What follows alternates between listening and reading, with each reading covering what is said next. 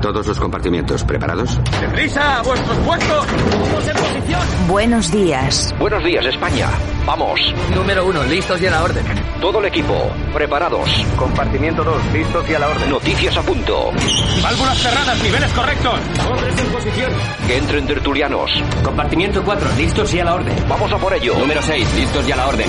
Santiago Fontenla, preparado que entramos. Compartimiento 8, listos y a la orden. Comenzamos Buenos Días España, Radio Cadena Española. Compartimiento 10, listos y a la orden. A por ello, vamos.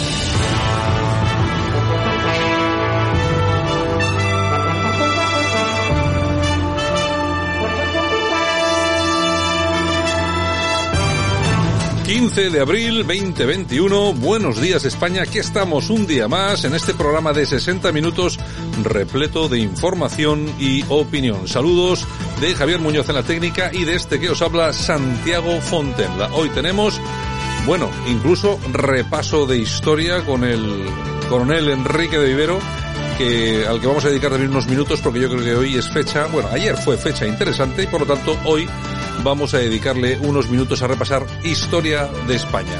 Nosotros comenzamos. Buenos días, gracias por elegirnos. Adelante.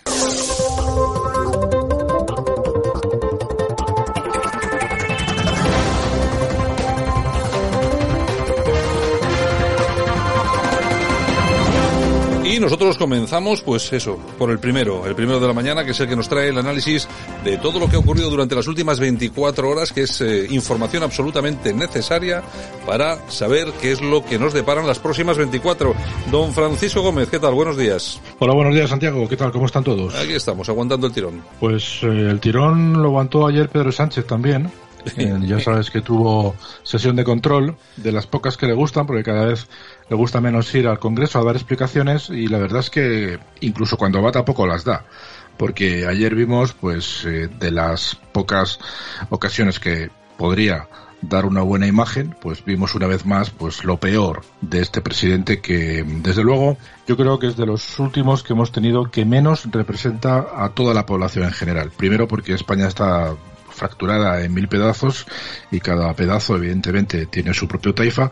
Y segundo porque es un presidente que evidentemente es absolutamente guerra civilista y que no hace nada más que aportar su versión de los hechos que generalmente es mentira y no admite que nadie piense distinto a él. Y además enfrenta a la propia a la propia población eh, mintiendo sobre lo que hace aquel partido de la oposición o como en este caso fundamentalmente me refiero a Vox incluso criminalizándole, ¿no? Por lo tanto, es un, es un absoluto despropósito lo que tenemos. Bueno, se presentó el presidente para hablar de que, una vez más, es ya la novena ocasión, como venimos diciendo estos días, y viene al Congreso a repartir dinero, un dinero que no tenemos y que ya veremos de qué manera llega. En todo caso, ya saben ustedes que son 140.000 millones a repartir entre la parte de créditos y la parte a fondo perdido, pero es un, una cuestión que se, se repartirá en, en, en seis años y él habla de los dos que le quedan.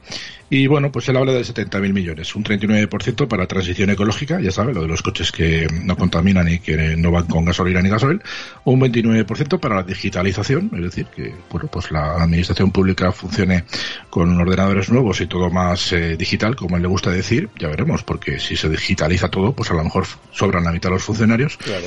Un 10,5% para formación profesional y educación. Imagino que la formación profesional es para aprender a cómo colocar los paneles solares en los edificios, pero hasta que aprenda esa gente, pues ya veremos qué hacemos con los paneles. Al final se quedarán como los ordenadores, ¿no? los almacenes de los colegios. ¿no? Ya te digo. Y luego un 7% para I más de más I, que sabe Dios para qué será eso. Y queda un 14,5%, bueno, pues entre otras cosas, generalmente quien se queja más es la gente del turismo, que dice que aporta hasta un 11, un 12 y un 13% del PIB, y sin embargo, pues se va a quedar con las migajas. Por lo tanto, nadie se cree muy bien realmente eh, si estos repartos pues van a tener sentido, ¿no? En todo caso, vamos a empezar como siempre al final, porque Pedro Sánchez al final terminó una de sus alocuciones que ha tenido en la, en la mañana de ayer, pues eh, otra vez haciendo memoria y refiriéndose a los ancianos. Y pone ese tono que él suele poner. Bueno, casi, casi hasta no lo creemos si no fuera porque ayer estuvo muy afortunado Pablo Casado metiéndole caña y estopa eh, toda la que pudo y más, y bien merecida. Empezamos escuchando a Pedro Sánchez. Pero hay otra imagen que me gustaría compartir con ustedes que yo creo que se nos ha quedado grabados a todos, ¿no? Es la de nuestros mayores vacunándose en los ambulatorios, en los hospitales, en los centros culturales, en los centros deportivos. La imagen de esos brazos descubiertos, la de una piel marcada por las arrugas, por el paso del tiempo, que son el mejor símbolo de nuestra historia, de nuestro presente y de nuestro futuro. Unos brazos desnudos que nos deben llenar de emoción, de emoción, porque reflejan el cansancio, pero también la esperanza del conjunto de la sociedad española. Todos hemos escuchado en estos días los suspiros de alivio, las lágrimas de alegría de quienes se vacunaban.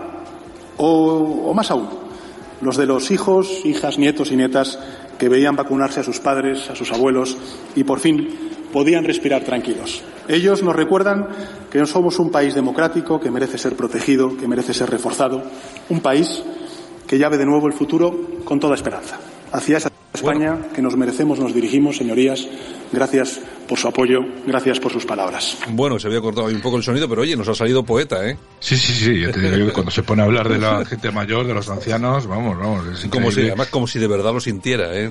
Sí, sí, bueno, yo creo que la gente está, la gente mayor, cuando va a vacunarse, sale con la vacuna diciendo voy a votar a Sánchez. Yo creo que a lo mejor es un efecto secundario, ¿no? De las vacunas.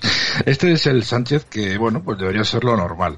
Pero ¿cuál es el auténtico Sánchez? Sánchez, el auténtico, es el que haya, al que en el Congreso de los Diputados ataca a una presidenta autonómica, en este caso Ayuso, y, ac- y acusa directamente a Casado de ir a buscar bronca al Parlamento como Abascal fue a buscarla a Vallecas. Estas son palabras textuales. Por eso decía que Increíble. un presidente del gobierno acusa a un presidente autonómico y, acusa a un portavoz, eh, en este caso el líder de Vox, de decir que va a buscar bronca a Vallecas cuando simplemente ha ido a dar un meeting, pues ya me contarán ustedes qué, calidad de presidente tenemos.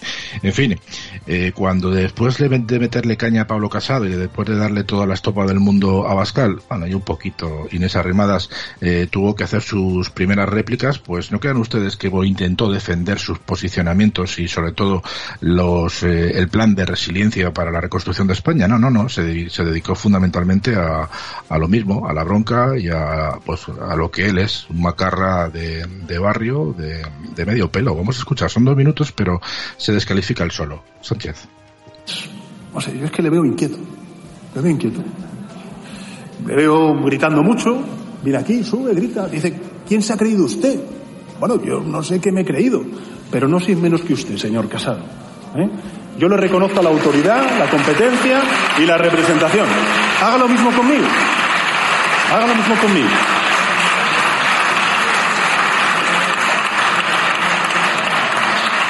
Y no, no grite tanto, no grite tanto, porque al final lo que demuestra es inquietud.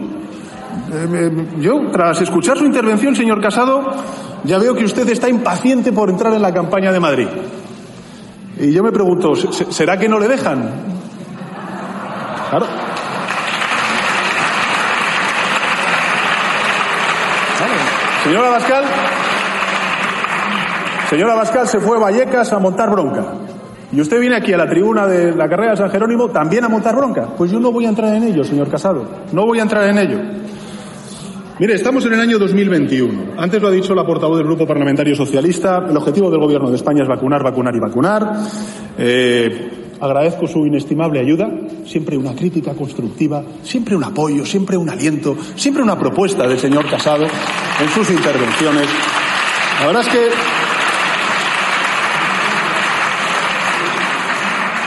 ¿Cuánto, ¿Cuánto que aprender de usted, señor Casado? De verdad, ¿cuánto que aprender de usted? No, es usted, eh, en fin, una enciclopedia. Pero, pero vamos a ver qué es lo que realmente ha contribuido usted a lo largo de estos meses de pandemia, ¿no? Fíjese, nosotros hemos votado todos los estados de alarma para contener el virus. Usted ha votado a favor, se ha abstenido y ha votado en contra. Esa es la viva prueba de su consistencia política.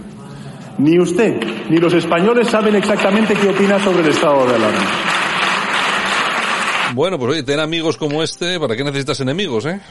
Bueno, es un ejemplo de un señor que tenemos como presidente que durante casi dos minutos y pico se dedica fundamentalmente a, a- a, bueno, pues a vilipendiar a los dos principales miembros de la oposición, tanto Pablo Casado como Santiago Abascal, y al final echa en cara a la oposición que no ha servido para nada sencillamente porque no le han dado la, no le han dado la razón al 100%. O sea, esta es la calidad del presidente que tenemos, ¿no? Pero bueno, es lo que nos toca por sufrir porque de momento hay que decir que legítimo es, aunque sea ilegítimo desde el punto de vista de la conciencia de cada, de cada uno y especialmente de aquellos que lo apoyaron y del el conjunto de Frankensteins de, que están en el Congreso, que hacen que esté ahí.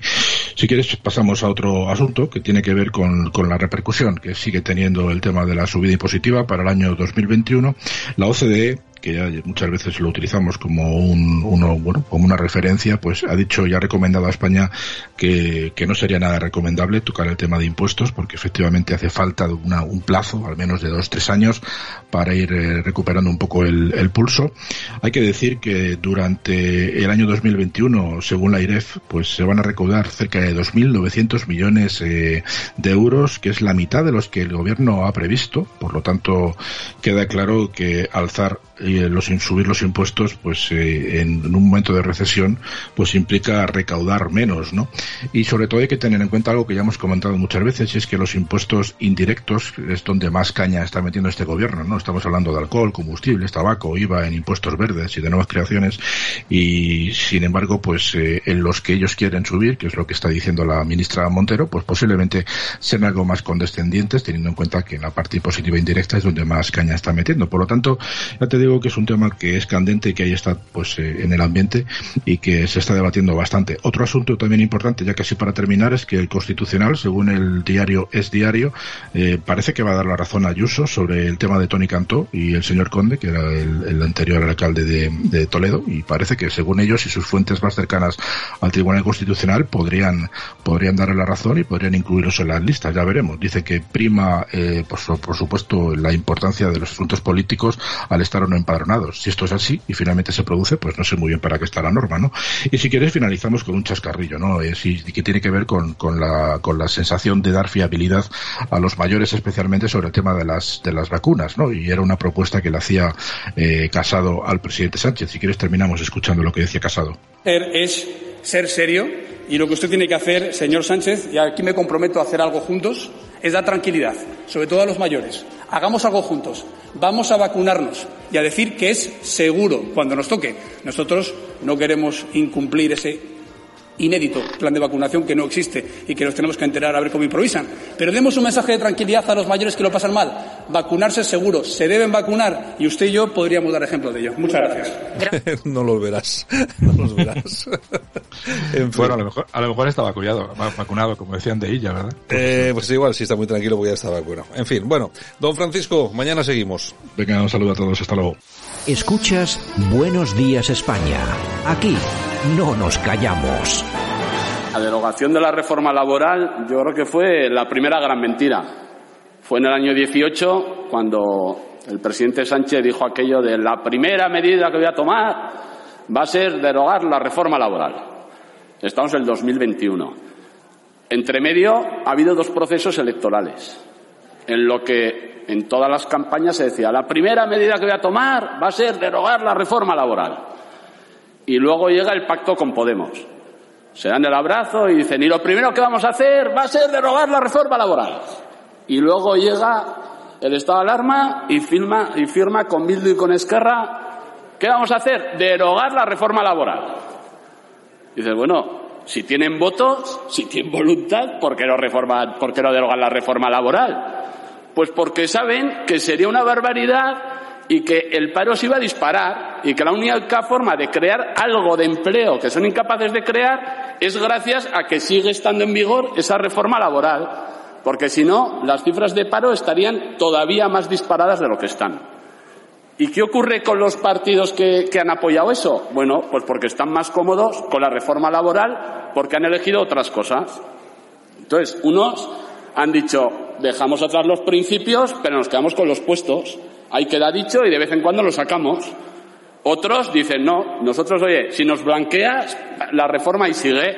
Los otros, no, si seguimos con el proceso, la reforma ahí se puede quedar. Y es lo que está ocurriendo ahora. Y mientras, con cuatro, cinco, seis millones de parados, pues tenemos a la ministra de Trabajo en medio ocupada en crear empleo, diciendo, dando clases que el comunismo es libertad y es democracia. Dicho por la ministra de Trabajo. No tiene otra cosa que hacer que decir eso. El comunismo es comunismo. Y la libertad es libertad. Y la democracia es democracia. Y el comunismo es todo lo contrario a la libertad y a la democracia. Por lo cual, ministra, póngase a trabajar y a crear empleo, que es lo que hace falta. Muchas gracias. Muchas gracias. Bueno, pues un repaso auténtico del señor Adanero en el Congreso, recordando ciertas cosas, entre ellas el famoso tema de la reforma de la ley eh, laboral, pero bueno, sobre todo lo que se vincula con las últimas declaraciones de la ministra, ministra del Gobierno de España, atención, ministra del Gobierno de España. Y vicepresidenta. Que ha dicho que el comunismo es democracia y libertad. ¿Se imaginan ustedes ¿Se imaginan ustedes a una persona que sale a, hacer una entrevista y dice, el, el fascismo es eh, democracia y libertad? Se lo comen. Claro. ¿Se imagina usted que sale una ministra y dice, eh, vamos a ver, Hitler no era tan malo. El nacionalsocialismo era democracia y libertad. ¿A qué no se lo imaginan? Bien, ¿y por qué no es imaginarlo? ¿Por qué tenemos que escuchar que el comunismo es democracia y libertad, con más de 100 millones de muertos a sus espaldas. Menos, mal, menos mal que ha salido el señor Adanero, diputado de UPN, a decirle cuatro cositas a la Claro, porque es que si no, esto lo dice, sale en la portada de un periódico. No pasa nada. Y no pasa nada. Y no pasa nada. Y resulta que tenemos esto. Es que es simplemente, vamos a ver, y hay que recordar que el comunismo, igual que el nazismo, están condenados ¿eh? en las Naciones Unidas, las dos ideologías las dos, el comunismo y el nazismo. ¿Por qué solamente con el nazismo nos ponemos, nos echamos las manos a la cabeza y no también con el comunismo? Pues bueno, pues así es como, así es como estamos. Porque son comunistas. Buenos días, España.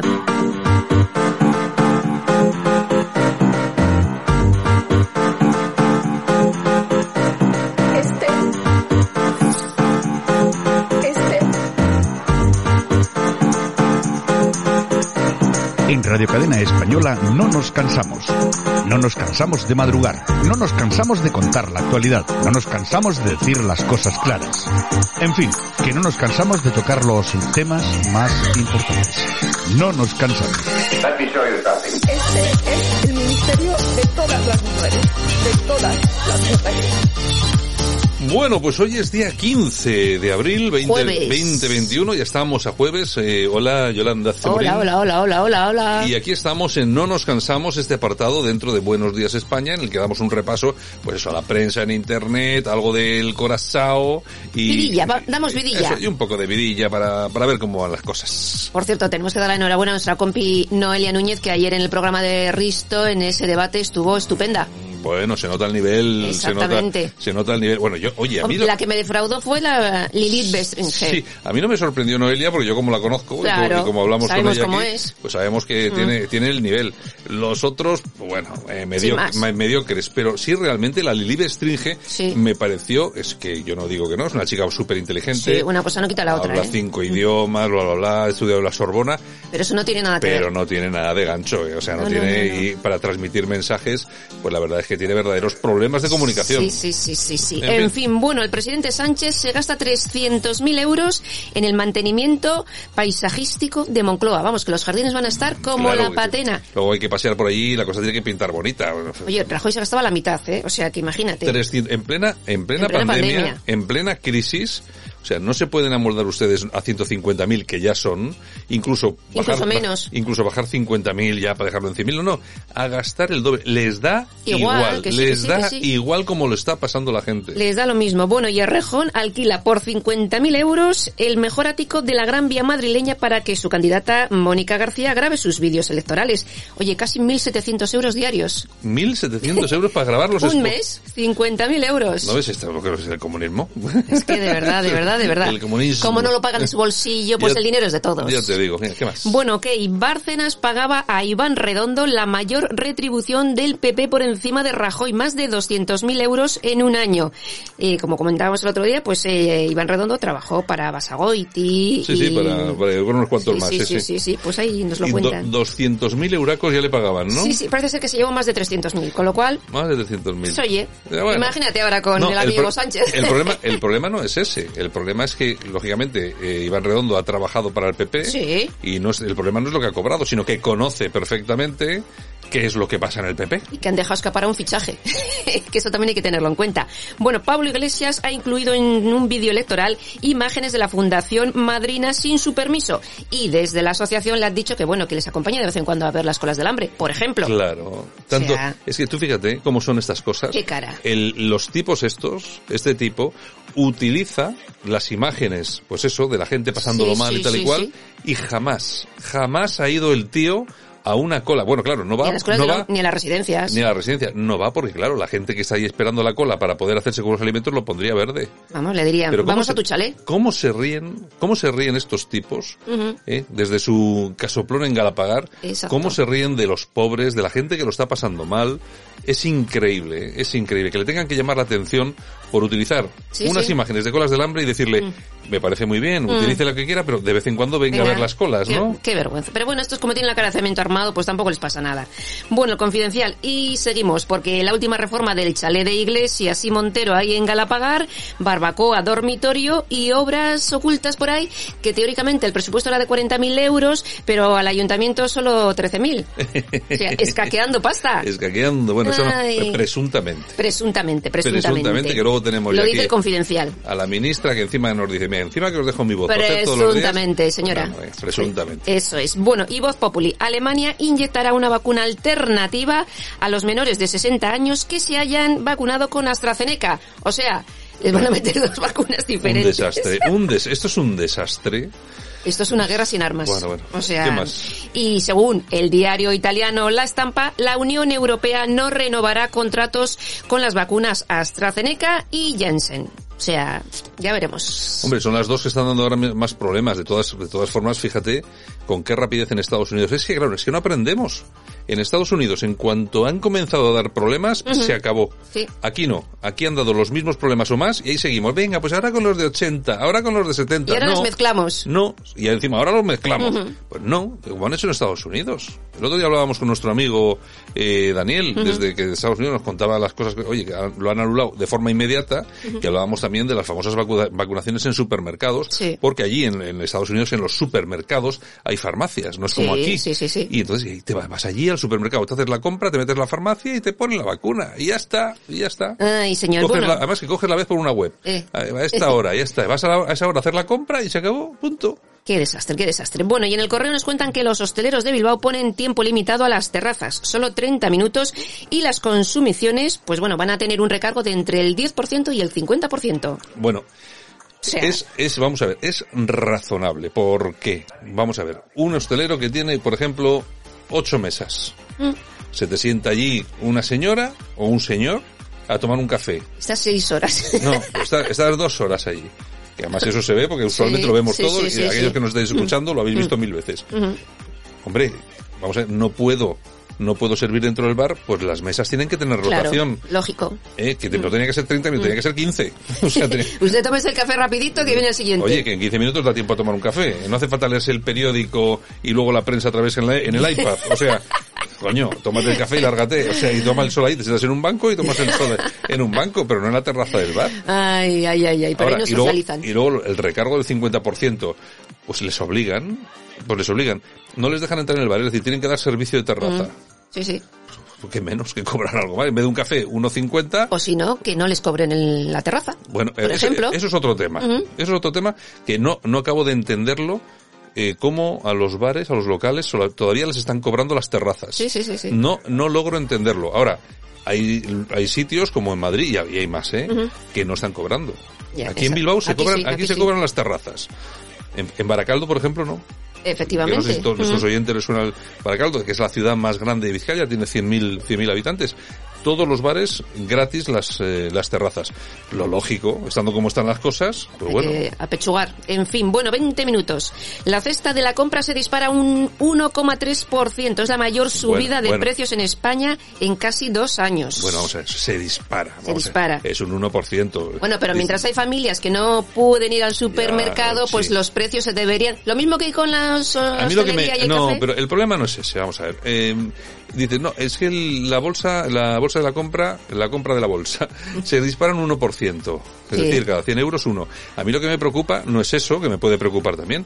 A mí lo que me preocupa es que yo voy al supermercado a comprar un kilo de tomates, me cobran cuánto por un kilo de tomates? Pues depende del tomate, pero hasta los 3 y 4 euros ya los he hasta los visto. 3 y 4 euros y resulta que a los agricultores que están esto les pagan 20 céntimos. También. A mí lo que me preocupa es eso, porque es que todo lo que compramos tiene unos sobreprecios de intermediarios que son enormes. Yo entiendo, hay que recogerlos, hay que transportarlos y seguramente habrá que meterlo en congeladores o en frigoríficos para que no se pierdan. Vale, hasta ahí estoy de acuerdo. bien, vale. Pero ¿y de dónde de dónde surge que tú compres patatas a yo que sé, a tres, a dos euros el kilo y las estén pagando a 0,10?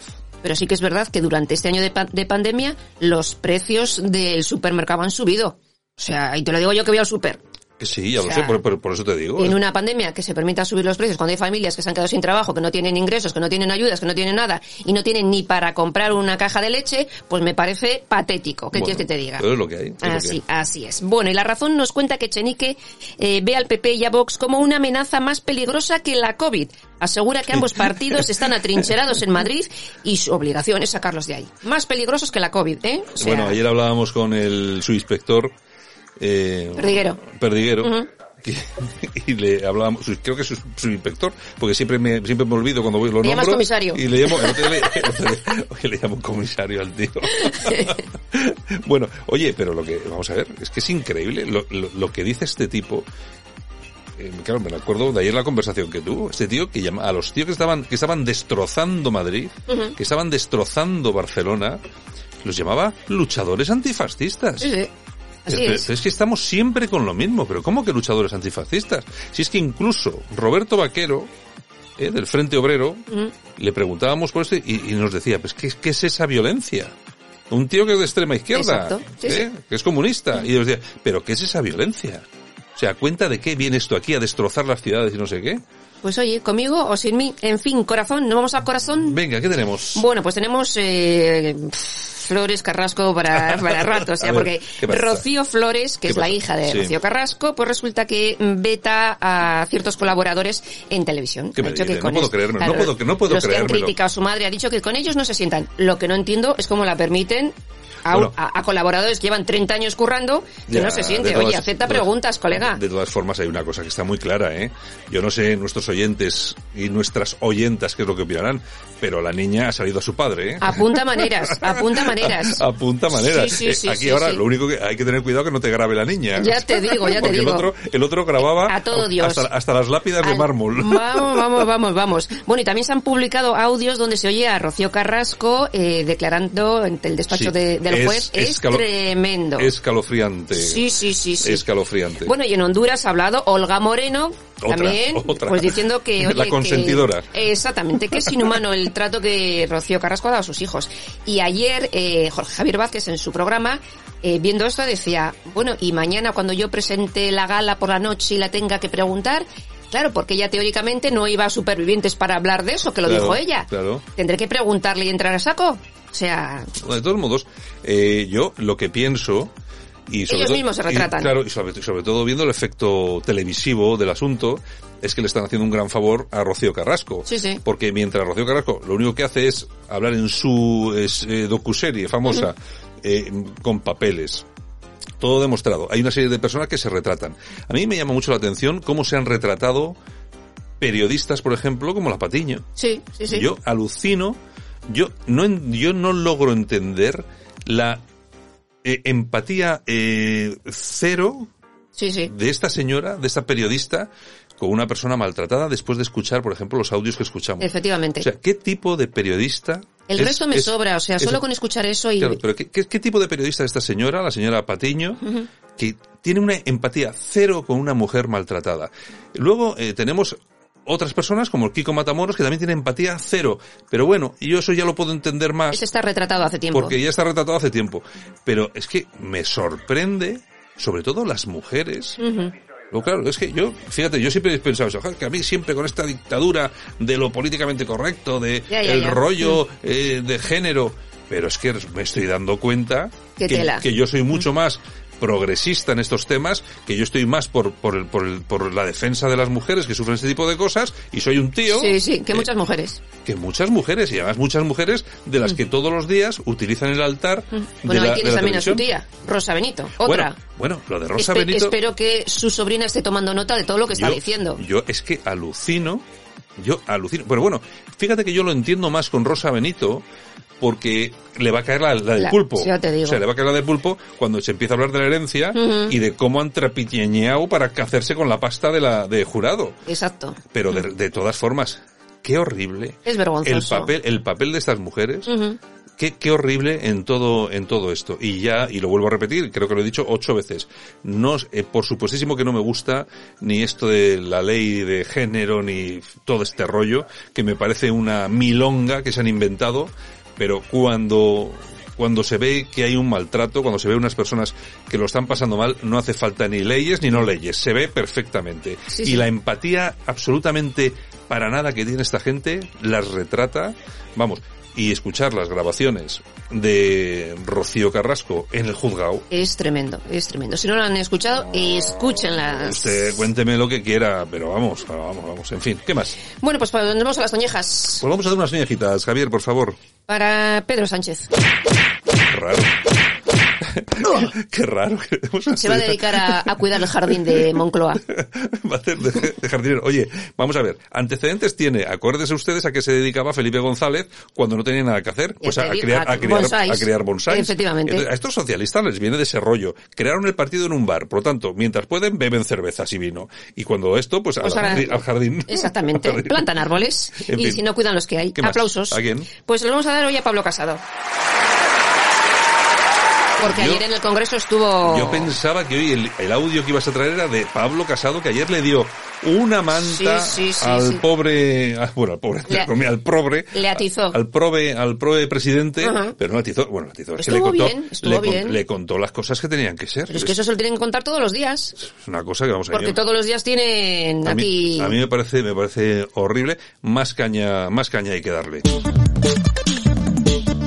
Bueno, y hoy en este espacio de efemérides en las que se incluyen las musicales nos sirve como banda sonora un grupo español famoso en los 80 que se llama se llamaba La Mode con esta canción aquella canción de Roxy.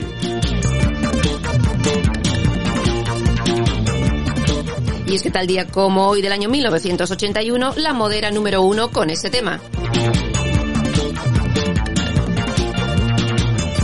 Hoy vamos a poner dos. Vamos a poner esta porque sé que nos escuchan muchos TikTokers, mucha gente joven y que no sabe ni lo que era esto de la moda. Entonces vamos a poner esta canción y luego le vamos a poner otra que es más famosa todavía, que seguramente hasta los más viejos del lugar dirán cuál, cuál era más, más famosa de la moda y cuál era. Pues la ponemos ahora en un minuto. Bueno, banda madrileña que se forma en los años 70 con Fernando Márquez, el zurdo al frente. el zurdo. Sí, sí. Yo creo que el, el zurdo ha sido, eh, bueno, vamos a ver, de, conocido, vamos a decirlo así, el único cantante famoso de éxito, este, este grupo tuvo mucho Sí, éxito, sí, que ha sido, además, y eh, diciendo públicamente, que era de la falange, Sí, efectivamente. que era una, una cosa y extrañísima. bueno, fuer- fueron exponentes en la movida madrileña. Una cosa extrañísima que pudieran, que, que pudieran decirlo así, pero bueno, así Eran sonaban. otros tiempos.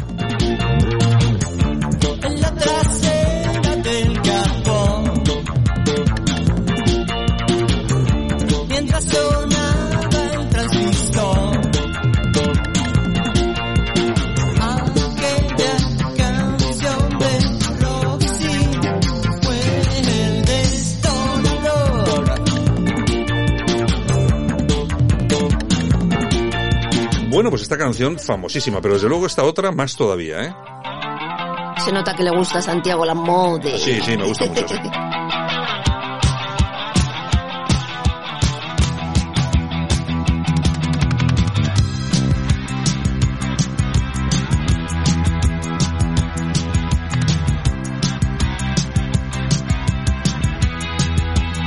Enfermera de noche. Yo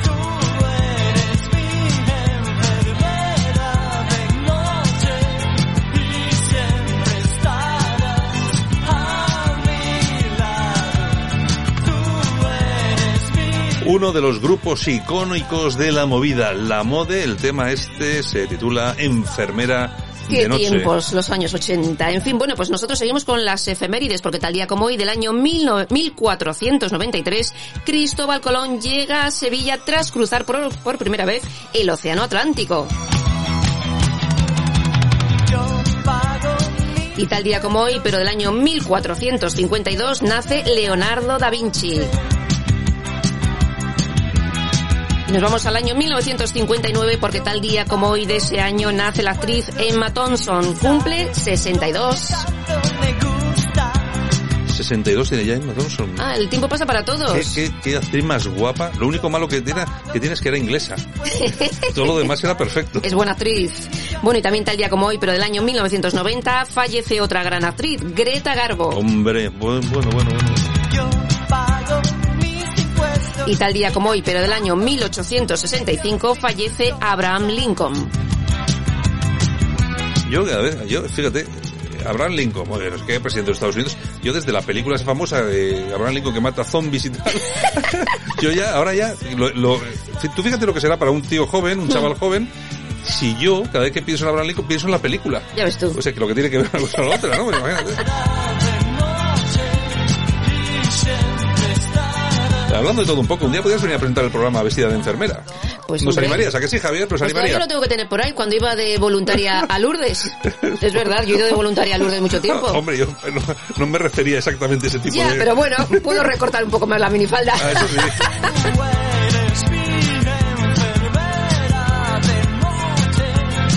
Bueno, Yolanda, Bueno, pues un besito a todos, pasarlo bien y mañana más. see you tomorrow. Adiós.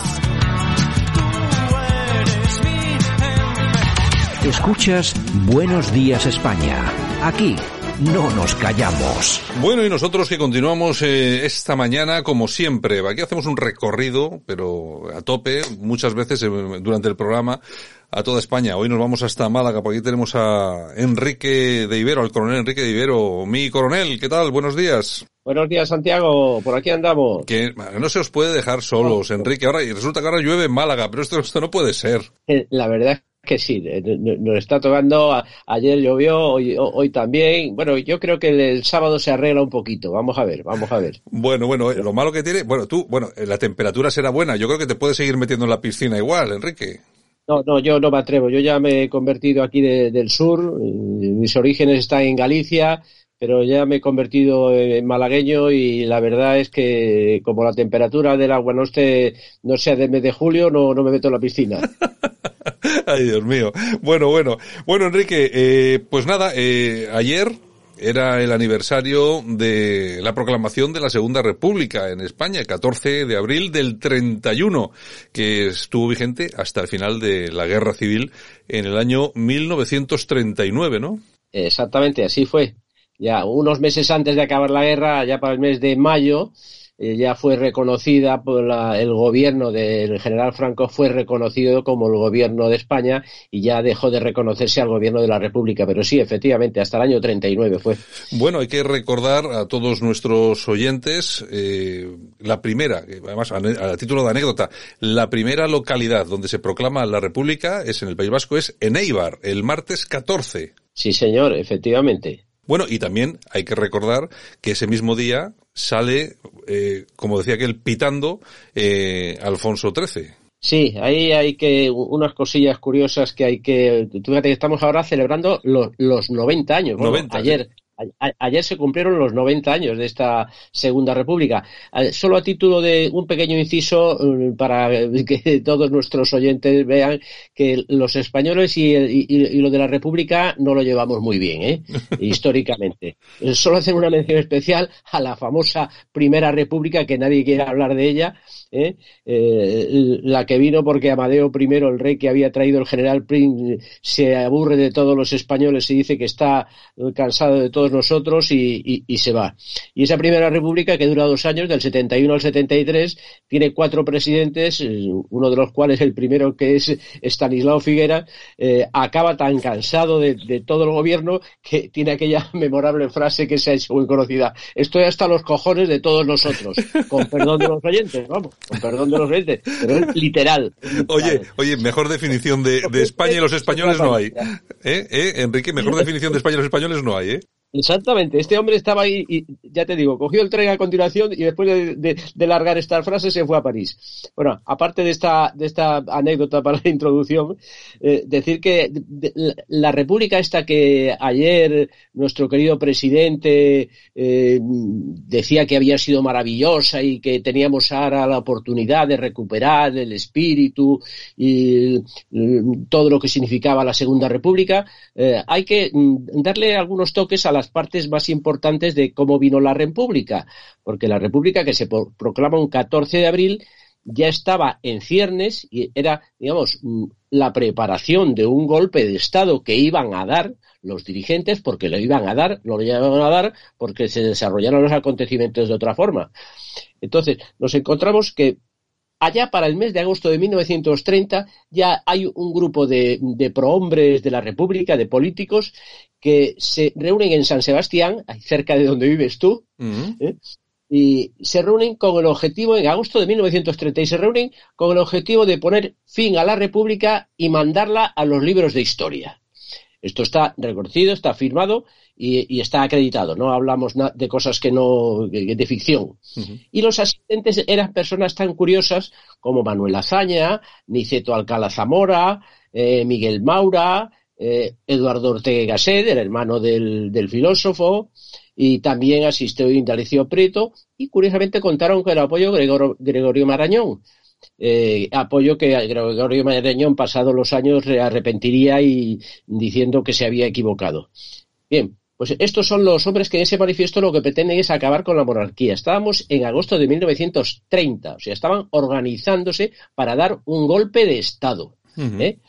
Algunos habían sido políticos, eh, ministros con el, el, gobierno de la monarquía y otros después actuaron en la República. ¿Qué sucede? En octubre el PSOE y la UGT se suman también a este pacto, del Pacto de Madrid, y proponen que haya una huelga general en toda España y que se produzca un levantamiento militar. Estas son lo que estaban preparando los prohombres de la República, los que después se hicieron cargo de la República. O sea, vemos que no venían con unas intenciones eh, democráticas de hacerse, de, de, cambiar el régimen, no, no venían. Uh -huh. Y entonces para esto organiza un, un, comité revolucionario que es el que va eh, a, a, dirigir todas estas actuaciones, allá por diciembre de 1930.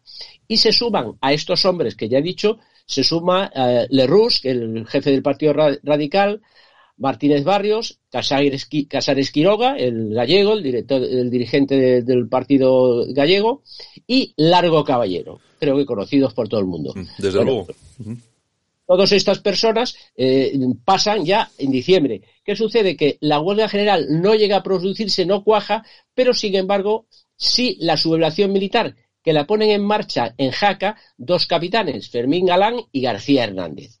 Se sublevan, eh, pone, digamos, se hacen cargo de las unidades que hay allí y pretenden dirigirse hacia Huesca y posteriormente hacia Zaragoza para eh, proseguir ocupando localidades y levantar a las guarniciones, cosa que no consiguen, son reducidos, eh, son capturados, eh, juzgados y posteriormente eh, condenados a la pena de muerte y ejecutados. Ese es el final.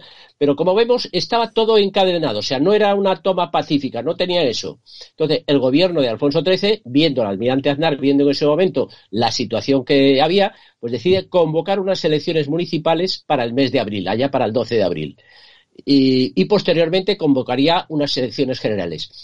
Estas elecciones eh, municipales del, del, del, 12 de abril, eh, que nunca se llegó a hacer público su resultado, nunca se llegó a, conseguir. Efectivamente, se sabe que hubo más concejales eh, que votaron por los partidos de derechas o monárquicos que por los partidos republicanos. También es cierto que en las capitales de provincia, en 41 capitales de provincia, ganaron los republicanos. Eso también es cierto. Pero los votos, el primer recuento que había era de poco más de 22.000 concejales monárquicos y cerca de 6.000 republicanos. Pero esto nunca se llegó a terminar. Tal era la confusión, la alegría de que habían ganado los republicanos, como habían ganado, las grandes ciudades, estos deciden que esto ya hay que tomar. Del 12 al 14 se produce una serie de manifestaciones y algaradas y, y concentraciones que entonces los políticos ven que se les está yendo la situación de la mano. Y el Comité Revolucionario, este que he citado, decide y obliga al rey, bajo la amenaza de que va a haber un levantamiento, que va a haber un derramamiento de sangre muy grande, y que va a haber un enfrentamiento de españoles, y le convencen de que se tiene que ir cosa que efectivamente sucede el 14 de abril. O sea que el rey no se va mm, por su propia voluntad, sino que le obligan bajo la amenaza de que él va a ser el responsable de que se produzca en España un derramamiento de sangre, cosa que no evitaron porque en el 36, mm, mm, dadas las cosas, algunas de las que mencionaremos ahora, se, se desencadenó una guerra. Total que Alfonso XIII el día 14 de abril ya por la noche ya se tiene, ya no le dejan ni dormir en el palacio, en el Palacio de Oriente, ya no puede dormir ahí lo, lo, mandan en tren a Cartagena y de Cartagena sale en un, en un buque de guerra hacia Francia. ¿De esto qué sucede? Entonces se hace cargo el gobierno provisional, el gobierno provisional de la República, que eh, lo, mm, lo preside en ese momento Alcalá Zamora como presidente, como ministro de la Gobernación estaba Miguel Maura y como ministro de la guerra ya estaba Manuel Azaña, porque ya habían, se habían repartido los puestos. Como vemos, ya habíamos dado el primer golpe. Por eso yo digo que la, mm, la República entra de una forma ilegítima en la política española. No entra con legitimidad, entra forzando todo y con lo poquito que hemos visto, digamos, de ese pacto de San Sebastián y este asalto y este obligar al rey, yo no lo veo nada democrático. La verdad es que no lo veo nada democrático. Sí, bueno, y, ¿Eh? el, el, y además el rey, lógicamente, cuando es lo que tú dices, estás diciendo, le dicen, vamos a ver, eh, usted tiene que irse, porque si no se irse, si no se va, va a haber aquí incluso matanzas en las calles y usted va a ser el responsable. Yo me imagino que el rey en ese momento, eh, sopesando el asunto, diría, prefiero pasar a la historia como el que tuvo que irse, que no como el que inundó Madrid de sangre, ¿no? Totalmente de acuerdo, así fue. ¿Qué sucede? Que a, continuación vemos que del 1 al 13 de mayo, tú fíjate ya cuando estaba este gobierno provisional funcionando, ya digamos era eh, el primer gobierno republicano, aunque es un gobierno provisional, pero ya era el primer gobierno de la República. Del 1 al 13 se entretienen eh, estos, estos demócratas de aquella época en dedicarse a quemar conventos e iglesias. Eso fue la distracción del momento. Sí, sí. De hecho, se queman más de 100 edificios eh, entre iglesias, conventos, colegios de religiosos. Hay una serie de ciudades, Madrid, Valencia, Alicante, y curiosamente, con un muy, muy especialmente en Málaga. En Málaga hubo, un, contingente tremendo que quemó todas las iglesias, destrozó eh, figuras, imaginerías de las cofradías, eh, quedaron destruidas, no se pudieron recuperar. Ya te digo, aquí en concreto en Málaga fue muy, muy intenso. Todo esto, ¿qué sucede? Que parece ser que ellos no se atreven, porque el ministro de la Gobernación, lo que sería un ministro del Interior, que era Miguel Baura, no se atreve a cortarles a todos estos alborotadores y a meterlos en casa. De hecho, hay una frase que la adjudica Gazaña, que quizá probablemente tenga algo de verdad, ¿eh? sabiendo cómo era Azaña, que no era muy católico, que dice eh, que todos los conventos de España no valen la vida de un mm, republicano español. Bueno, pues con, con, esto pues ya no había mucho que, que, que, andar por ahí por las ramas. Ya estaba, ya estaba, ya estaba todo dicho, Enrique. Después, ¿qué, ¿qué sucede? Pues ya empiezan los acontecimientos.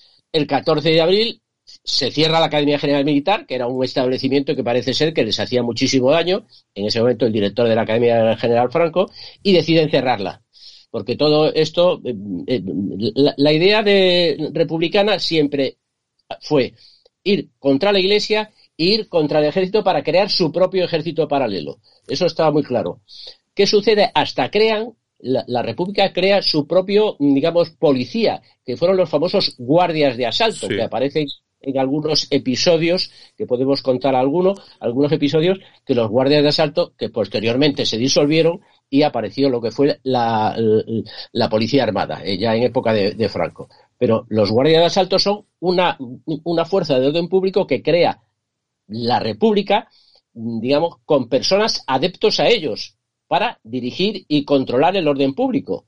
Eso es, la verdad, una forma también muy- un poco extraña de, de- de funcionar. Yo la verdad es que no lo acabo de entender. Y además, que eh, además esa Guardia de Asalto vinculada con crímenes eh, muy muy conocidos en, aquel- en aquellos momentos.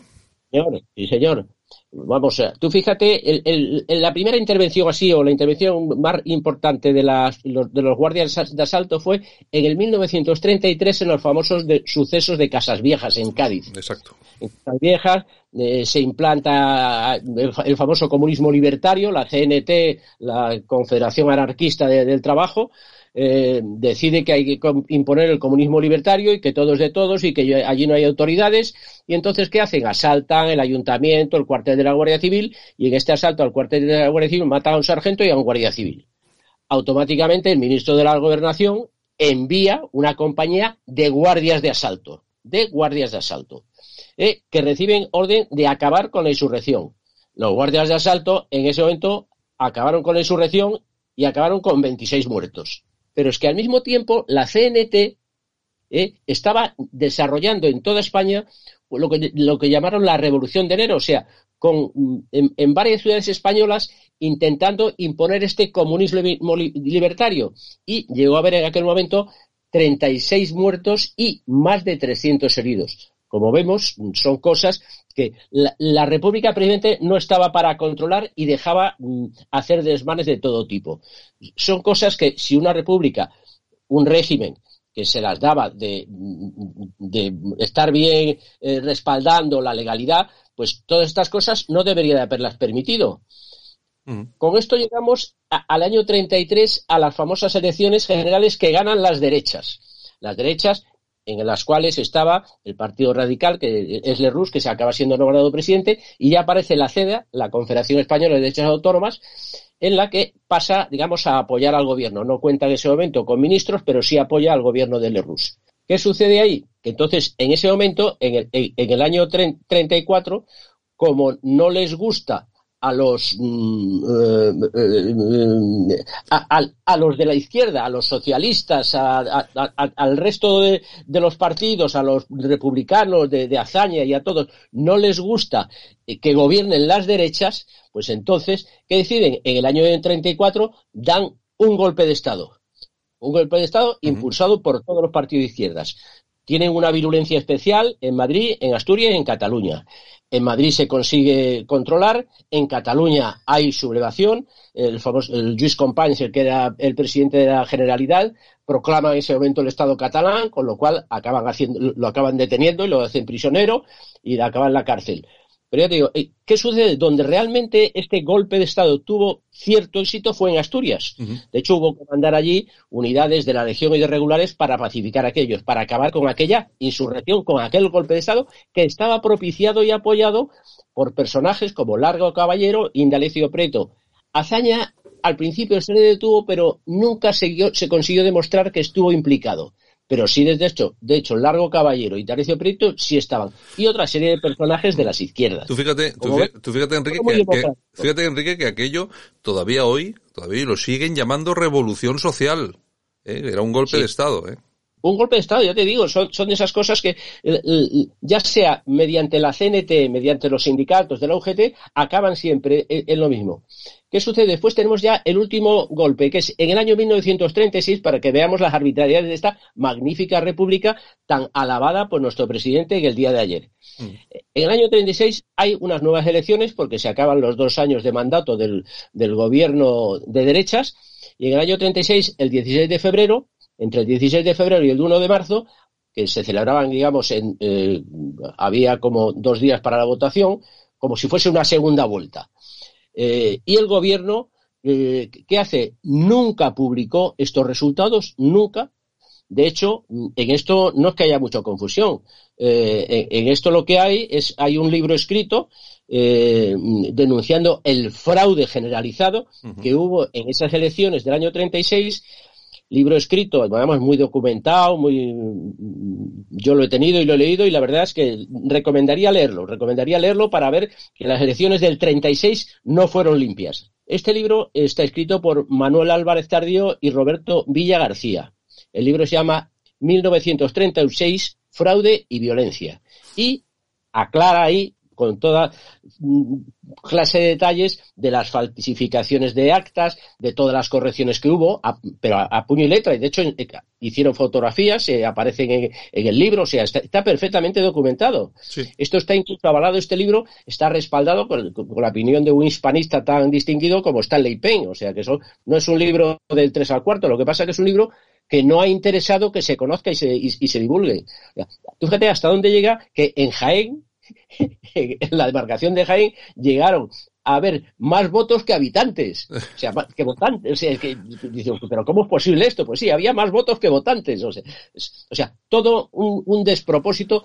La República, no quiero entrar en el tema de lo que ya fue el alzamiento y, y de- y lo que fue la posterior guerra, los, años de gobierno de la República, porque es extenderse mucho y creo que es motivo de otra, de otro programa o de otro momento. Pero realmente sí resaltar aquí el tema del pacto de San Sebastián, ese pacto revolucionario, después esas intervenciones que crean esa guardia de asalto y finalizando con las elecciones de 1936 perfectamente amañadas. Eso es la tan alabada república de nuestro presidente Pedro Sánchez. Mm. Eso es lo que todo el mundo dice, la magnífica Segunda República. Señores, estudien un poquito de historia y lean. Lo que pasa es que a veces no se lee lo que se debería leer y escuchamos algunos programas por ahí que no deberíamos escuchar. Está Pero claro. Bueno, tristemente, y todo, y todo este periodo, Enrique, que lógicamente de desórdenes, persecución, quema de, iglesias, conventos, eh, tongos electorales, acaba con un hecho que yo creo que es el que marca, es el punto de inflexión para que una parte, una parte del ejército eh, se levante, eh, diga, bueno, hasta aquí hemos llegado porque nos van a exterminar a todos, que es el asesinato de José Calvo Sotelo, que es el líder de la oposición, que es, que es, ases- que es asesinado. Es- ese es el detonante. Eh, Ese es el detonante porque ya el, el- el escándalo era de, de tal calibre que no había forma de ocultarlo. Pero se hace una mención, una cosa curiosa, que en el año 31, cuando se aprueba la Constitución, los, mm, eh, las izquierdas dicen que ellos son los que le dieron el voto a las mujeres. Pues no, hay que, también, hay, hay que leer también entre líneas. Se aprueba durante el primer, cuando se aprueba la, la Constitución del 31 y se aprueba una ley eh, eh, cuando está gobernando el primer, el primer gobierno de Azaña. ¿Qué sucede en ese momento? Que se aprueba esa ley de darle el voto a las mujeres gracias a los votos de la derecha y del centro, porque los votantes, los diputados de la izquierda, bastante de ellos del PSOE, no querían que tuviesen el voto de las mujeres. De hecho, tanto Margarita Nelken como Victoria Kent, ¿eh? dos nombres, dos también distinguidas, eh, una socialista y otra eh, anarquista ya, ¿eh? Es- esas dos mujeres decían que no se les podía dar el voto a las mujeres. Y Clara Campoamor, que salió allí a defender, la criticaron y, le dijeron de todo. Que eh, había unas propuestas de algunos diputados socialistas que decían que las monjas no deberían votar y que si tenían que votar las mujeres, que solo lo podrían hacer a partir de los 45 años, que era cuando tenían la menopausia. O sea, una sarta de barbaridades. Todo esto que digo está recogido en el diario de sesiones, ¿eh? no, no me estoy inventando nada. ¿eh? Todas son cosas, y estos son los que realmente respaldan y ahora hablan, hablan de feminismo. Estos son los, la gente esa. Pues te digo yo que es conveniente eh, que la gente lea y, que, y que distinga una cosa de otra. Porque tú has dicho, al final, ¿en qué acabamos? En que a José Calvo Sotelo lo matan. Primero lo matan porque no encuentran eh, al presidente Sí. de la, de la José María Gil Robles. Y como no lo encuentran, entonces van a buscar, que era la escolta de Indalecio Prieto, la famosa motorizada que le llamaban, ¿eh? la escolta de Indalecio Prieto, con guardias de asalto y mandadas por un capitán de la Guardia Civil que era el instructor de las milicias de, de la izquierda. Todo ese conglomerado son los que cogen a Calvo Sotelo, lo sacan de su casa y yendo en el coche, en la camioneta, le pegan un tiro en la nuca Que y lo para- tiran después en el, en el cementerio. que para entendernos, para que todos aquellos que no se hacen la idea exactamente, es como si hoy en día cogieran a las 12 de la noche al señor Pablo Casado, el líder del Partido Popular, lo metieran en un coche y le volaran la cabeza. Eh, Más o menos es lo Así. mismo porque era aquel era el líder de la oposición. En fin, de todas formas, ento- de todas formas, yo Enrique, yo lo que siempre recomiendo, sobre todo a los más jóvenes de los que nos escuchan, a mí me parece que hoy eh, ha sido una lección de historia, pero mm, fíjate si me voy a arriesgar. Eh, les quiero decir a todos, no se crean nada de lo que le ha contado Enrique de Ibero, no se crean nada de lo que yo les he contado. Hagan lo que él ha dicho. Vayan a las hemerotecas, a Google, busquen, rebusquen, no se queden solamente con una versión, comparen, para hacerse una idea de verdad de qué es lo que pasó y saber perfectamente por qué todo lo que nos cuentan ahora, o la mayor parte de lo que nos cuentan, es una gran falacia y es una gran mentira. Yo creo que ese es, ese, ese es el kit. Exactamente, es una gran mentira porque hablarme de la legitimidad de la República, eh, cuando la República entró como entró, la, la República entró con ninguna legitimidad. Es un régimen que fue totalmente ilegítimo, instaurado por la fuerza. Previamente tenían preparado un golpe de Estado. O sea, ellos mismos estaban conspirando para echar al rey por la fuerza. Bueno, pues nada, Enrique de Ibero, muchas gracias por la, por el repaso a la historia. Eh, yo imagino que seguramente que habrá algunos de nuestros oyentes que también den otro repaso por su parte, que me parece estupendo. Y nada, pues agradecerte el repaso y la semana que viene estamos de nuevo. Vale, pues muchas gracias, Santiago. Venga, muchas gracias, Enrique. Fuerte abrazo. Escuchas Buenos Días España. Aquí no nos callamos. Y sé que quieres bailar como te da la gana. Cuando Y hasta aquí hemos llegado. Saludos súper cordiales de todos los que participaron hoy en el programa. Javier Muñoz en la técnica y este que te habla Santiago Fontenla. Mañana regresamos otra vez. Aquí estaremos. Chao, hasta mañana. Saludos, cuidaos. Para, para, es una vaina rara. Si yo te contara que tú me gustara, así de rápido te lo pedí. Tu número y el mío te di. Tipo tranquilo, fue natural. Cuando estoy contigo ya no estoy mal. Algunos se meten a deral. Anormal. Baby, give me your time. I don't wanna waste tonight. Come and live your best life. Yeah, cheers to the best. Yo sé que yeah, yeah, yeah, yeah. Y gusta, yeah, yeah, yeah, yeah. Ahora mismo dime. Y vamos de fiesta. Dale, sé que quieres bailar.